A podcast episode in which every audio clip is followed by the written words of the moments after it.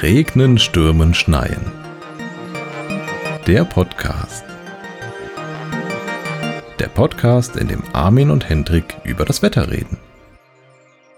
Hallo Armin. Hallo Hendrik. Ich habe heute bestimmt eine Dreiviertelstunde gebraucht, um das Auto zu enteisen. Immer noch so viel Eis bei euch? Äh, ja, ja, und wir haben es halt seit, keine Ahnung, 14 Tagen nicht benutzt oder sowas. Stand halt rum. Und alles Wetter der letzten Wochen hat sich quasi darauf gesammelt gehabt. Tief gefroren. Mhm. Am Ende habe ich einfach den Kanister Scheibenenteiser über dem Auto entleert. Bin eine rauchen gegangen. Danach habe ich es auch nicht schnell, aber äh, irgendwie enteist bekommen. Mhm. Ähm, so dass zumindest es von außen eisfrei war. Dann ging es dran, äh, das Eis von innen wegzukriegen. Taupunkt Oh, so. ist ein Arschloch. So ein Auto hatte ich auch mal. Ein Starlet. Da war aber die Heizung kaputt, sprich, die hat sich nach innen entleert Mhm, mhm. irgendwie. Das äh, Boden war ein Feuchtbiotop und jedes Mal, wenn es kalt war, war ja ein Winterauto, sprich also immer. M- Bei dem Auto hat man immer von innen die Scheibe gekratzt, nie von außen. Ja, ich habe auch keine Ahnung. Irgendwie war zu viel Luftfeuchtigkeit in dem Wagen drin. mhm. Das hat sich alles schön auf die Scheibe geschlagen und ja, hm. Auch wenn ich es ungern mache, aber da muss da doch mal fünf Minuten im Leerlauf quasi mal von innen aufheizen. Ja, das äh, muss dann manchmal sein, zwecks der Fahrtsicherheit. Genau das. Mhm. Weil die haben ja so eine schöne Scheibenkrümmung, da kommt es mit dem Eiskratzer nicht weit. Okay, das war damals natürlich viel einfacher. Die waren Mhm. einfach glatt. Ja, Plan, gut ist, Keter außenrum, Gummilippe, passt schon. ja. Mhm. Ja, ich habe dann quasi mit einem ähm, mit einem Jutebeutel von innen die Scheibe gewischt, weil der ist relativ rau. Man kann so den, den Reif quasi ein bisschen abkratzen. Mhm. Aber äh, am Ende dann halt äh, Klimaanlage, Heizung, Vollgas und abwarten. Wir wollten heute nochmal über Radiosonden weitermachen. Äh, richtig, ich habe ähm, unsere letzten zwei Folgen heute nochmal neu, bin ja heute nochmal neu durchgegangen, um Kapitelmarken zu setzen. Mhm. und habe gemerkt, äh, wir haben bei der letzten Folge, wo wir uns über Wolken unterhalten haben, ähm, haben wir schon quasi damit angefangen mit äh, hier ne Luft am Boden schicken wir nach oben und Taupunkt gucken, wann Taupunkt Temperatur erreicht. Also die, die, die Umgebungstemperatur erreicht, da müssten sich doch eigentlich Wolken bilden, haben wir schon so gesagt gehabt. Und in unserer Zwischenfolge, die Folge 1,5, haben Mhm. wir Radiosondenaufstiege auch schon so mal ganz am Rande angesprochen gehabt. Mhm. Ja, und Oh, zwischenzeitlich bin ich in dieses meteorologische Rabbit Hole gefallen. Du wirst ein echter Meteorologe. Na, ich habe keinen Bock, mich nochmal hinter so eine, ich hätte fast gesagt, fast gesagt Schulbank zu setzen, aber äh, Unibank zu setzen. Ich habe die Nase voll vom Studieren. Das geht doch ins Alleins. Wir haben uns ja schon mal drüber unterhalten, äh, so ein Radiosondenaufstieg ist ja am Ende nichts anderes als du schickst einen Wetterballon hoch mit einer kleinen Sonde, Mhm. die misst den Druck, die Temperatur, Mhm. den Taupunkt und die Windrichtung. Mhm. Äh, und Windgeschwindigkeit, glaube ich auch. Ähm, diese Daten funkt diese, diese Radiosonde dann zur Erde. Irgendwann ab einer gewissen Höhe, der Ballon steigt ja immer weiter hoch, irgendwann platzt der Ballon. Äh, das ganze Gerümpel fällt runter und äh, da klebt irgendwo ein Aufkleberchen drauf. Wenn Sie mich finden, schicken Sie mich bitte zurück und dann kannst du die Sonde und allen Abfall, den du findest, ähm, an den Besitzer zurückschicken. Die freuen sich drüber, weil sie den Müll dann entweder selber entsorgen dürfen oder wenn es noch geht, weiterverwenden. Ähm, weil die Daten, die die Sonde aufnimmt, hat sie ja schon zurückgefunkt zur Erde oder Mhm. zur Bodenstation. Wie gesagt, Temperatur, Taupunkt, Druck und äh, Wind. Diese Daten werden in ein Diagramm gepackt. Wie misst denn eigentlich so eine Sonde den Wind? Weil äh, die wird ja vom Wind weggetrieben. Das ist eine gute Frage. Das klären wir in der nächsten Zwischenfolge. Ich habe keine Ahnung. Okay. Äh, aber ein guter Punkt. Ich schreibe das mal auf meine Liste. Das Mhm. recherchiere ich mal. Weil prinzipiell braucht er ja dann irgendwann wieder, ja, mit GPS jetzt gehen. Stimmt. Hallo, hier spricht der Post-Production Hendrik. Ähm, eine kurze Recherche ergab, ja, GPS ist das Mittel der Wahl. Die Sonde wird per GPS getrackt und daraus lässt sich Windrichtung und Windgeschwindigkeit ableiten. Und weiter geht's mit der Folge. Diese, diese Messwerte werden dann in Diagramme gepackt. Mhm. Wenn du das PDF mal aufmachst, was ich dir gerade geschickt habe, mhm.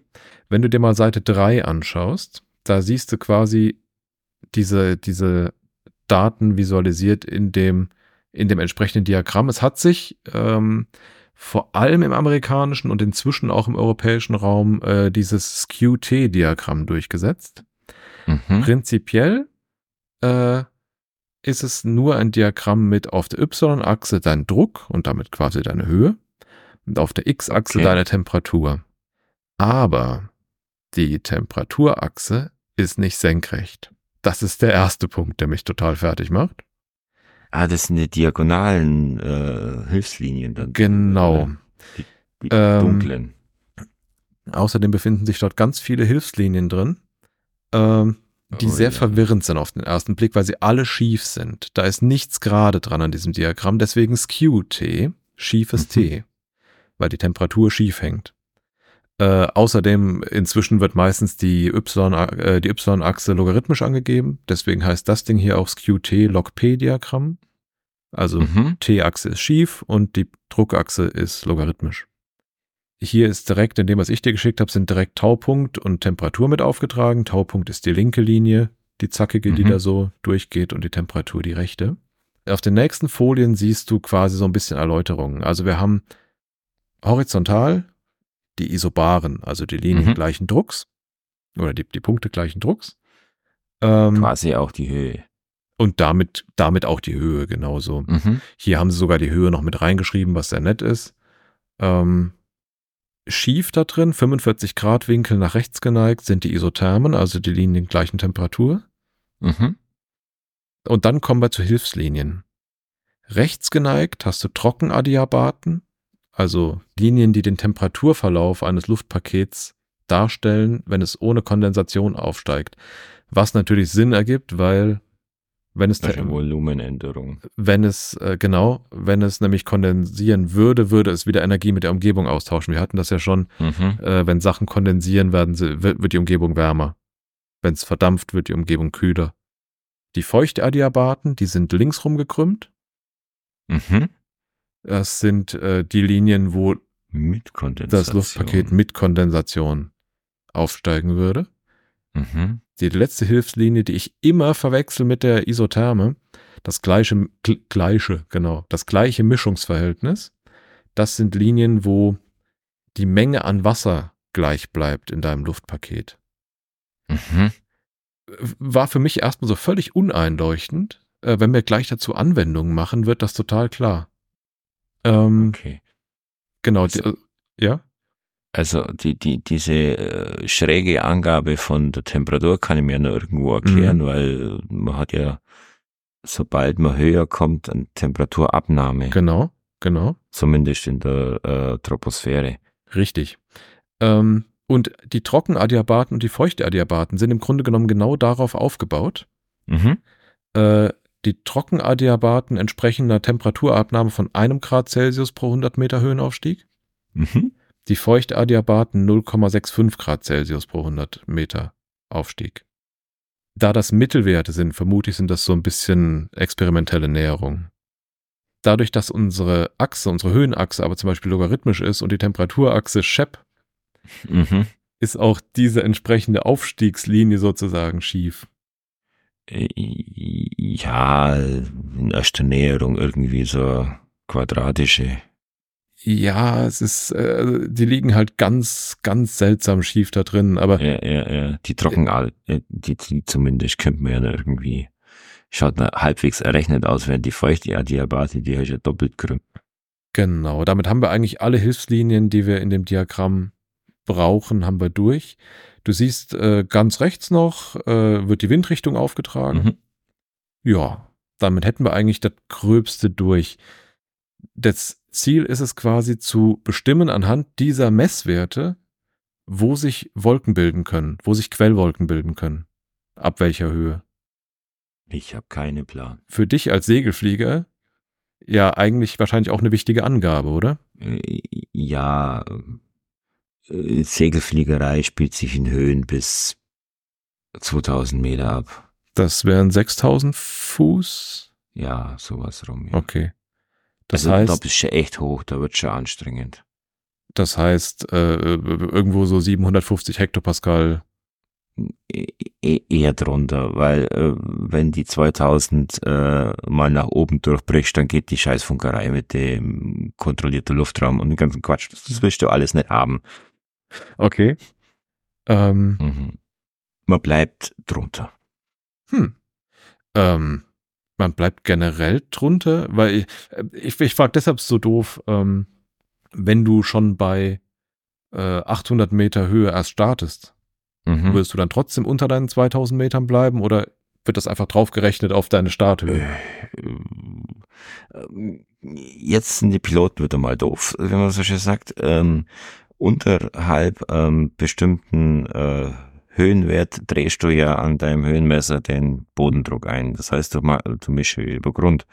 Und irgendwann kommt der Umschlagspunkt, wo äh, dann die Standard äh, Luftdruck eindrehst. Okay. Ähm, da kommst du als Segelflieger nie hin. Ah, okay. Das heißt, wir, wir denken immer in Höhe über Grund. Mhm. Ja, diese, diese Flight-Level-Höhe, was die Verkehrspiloten machen, da kommst du als Segler nicht hin. Okay. Ähm, wenn du dir jetzt mal Folie 12 anschaust, weil das ist genau das, was wir in der letzten Folge gedanklich schon mal durchgespielt haben, hier mal grafisch quasi dargestellt. Du misst mit der Sonde ja ab dem Start, also sprich auch am Boden. Mhm. Wenn du deinen Taupunkt am Boden hast von deinem Temperaturpaket Mhm, mhm. und von da aus mit dem gleichen Mischungsverhältnis imaginär dieses Luftpaket nach oben führst. Wir erinnern uns, die Linie gleichen Mischungsverhältnis, so ungefähr 60 Grad Winkel. Das Äh. ist diese bläuliche. Genau. Geht Ja. ungefähr so im 60 Grad Winkel hoch. Die, du führst dein, dein Luftpaket vom Boden mit einer gewissen Feuchtigkeit nach oben, Mhm. was im Diagramm, wie gesagt, anhand dieser gleichen Mischungsverhältnislinie, äh, Sättigungsmischungsverhältnislinie nach oben führt Mhm. und kühlst es ja damit ab. Ja. Du weißt irgendwann- aber die, den Temperaturverlauf in die Höhe anhand deiner Messung.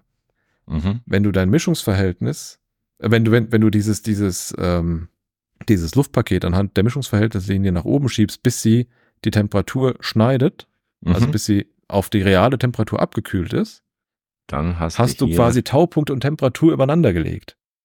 Und dann gibt's Wolken. Dann ab der Höhe, die du dann ablesen kannst im Diagramm, hast du Wolken Mhm. gebildet. Und das fand ich schon mal eine recht geile Anwendung. Ja. Ist cool. Genau, damit hättest du quasi die Wolkenuntergrenze gefunden. Mhm. Und damit die Obergrenze, wo du als Segelflieger unterwegs sein kannst. Genau das. Weil du das in die Wolken reinfliegen. Okay. Ja, also es ist, es gibt Segelflieger, die haben Wolkenflugausrüstung plus, du brauchst aber einen Pilot, der auch Wolkenflug zugelassen ist. Ah. Und ähm, die Schnittmenge ist sehr gering. Ähm, wie, wie orientiert man sich denn in der Wolke? Weil ich stelle mir das sehr unangenehm vor, wenn du nicht siehst, wo oben und unten ist, sozusagen. Ähm, unser Innenohr ist ein Arsch Mhm. für Piloten. Du kannst nicht unterscheiden, ob du nach oben oder unten gehst Mhm. oder links, rechts rum, oder wenn du keine Referenz hast, Mhm. nicht deinen Horizont nicht siehst. Eine Beschleunigung ist dasselbe wie die drückt nach hinten, äh, du, du weißt es irgendwann nicht mehr. Ja. Und deswegen, ähm, wenn du hast, du hast einen Segelflieger, wenn es hochkommt, Wendezeiger. Das ist sowas ähnliches wie ähm, eine halbwegs äh, äh, Nee, das ist, ist kein künstlicher Horizont. Du, du brauchst im Endeffekt einen künstlichen Horizont, ein Instrument, das immer schön genau dahin Mhm. zeigt, wo du siehst, wie ist meine Lage im Raum Ja, ja. gegenüber dem Horizont.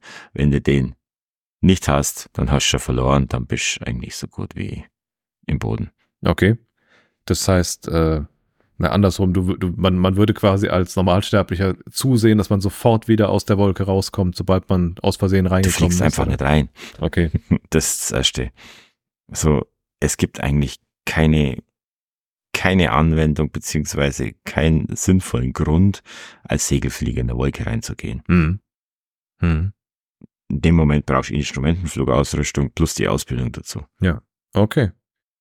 Das heißt, alles, was jetzt kommt, ist wahrscheinlich für den Segelflieger an sich nicht mehr so relevant. Ähm, Stimmt.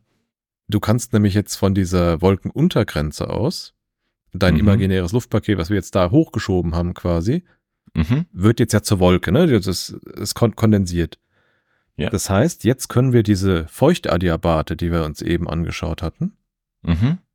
die in die andere Richtung geht, ja. Und das Luftpaket entlang dieser Feuchtadiabaten nach oben schieben. Also quasi, wir lassen dieses Luftpaket steigen und dabei immer mhm. weiter auskondensieren. Wir, wir, wir führen das quasi nach oben, bis es wieder mhm. auf eine Umgebungstemperatur trifft, die realistisch ist, die wir mhm. gemessen haben. Das wäre dann die Wolkenoberkante. Mhm. Je nach Wetterlage, die du aufnimmst mit deiner Radiosonde, je nach Temperaturverlauf quasi, ähm, kannst du da schon sehen, hoppla, meine Wolke könnte sehr, sehr, sehr weit nach oben steigen. Ich habe gerade jetzt sehr hohes Gewitterpotenzial. Mhm. Und das wird, wenn du jetzt noch eine Folie weiterblätterst, Folie 18, die letzte, mhm. ähm, hatte ich letztes Mal auch, glaube ich, kurz angesprochen. Äh, es gibt diese Energiemenge CAPE. Mhm. Äh, Convective Available Potential Energy. Also für die Konvektion verfügbare freie potenzielle Energie. Nicht freie Energie, potenzielle Energie die wird quasi repräsentiert durch diese Fläche zwischen der Feuchtadiabaten und deiner, deines Temperaturverlaufs. Lässt sich bestimmt irgendwie berechnen, kann ich dir gerade nicht sagen wie, aber einfach nur anschaulich quasi ist diese Fläche ein Maß für die, für die Cape-Energie, die da ist. Mhm. Je größer diese Fläche, desto größer das Gewitterrisiko. Okay. Das heißt, du kannst anhand deines Radiosondenaufstiegs keine Vorhersage treffen, aber den momentanen Zustand gut bewerten. Oh, das ist also schon ordentlich Gewitterrisiko jetzt da bei dem, bei der Grafik. So, das ist doch ein wundervoller Cliffhanger, oder? Ich würde sagen, das war der erste Teil der Radiosondenfolge. Beim nächsten Mal geht's dann weiter mit vielen wirren Diagrammen und Segelflieger-Content. Macht's gut! Der RSS-Podcast ist ein Hobbyprojekt ohne Anspruch auf wissenschaftliche Korrektheit. Wenn ihr Spaß daran hattet, lasst uns doch ein Feedback da unter rsspodcast at mastodon.social. Vielen Dank fürs Zuhören, bis zum nächsten Mal.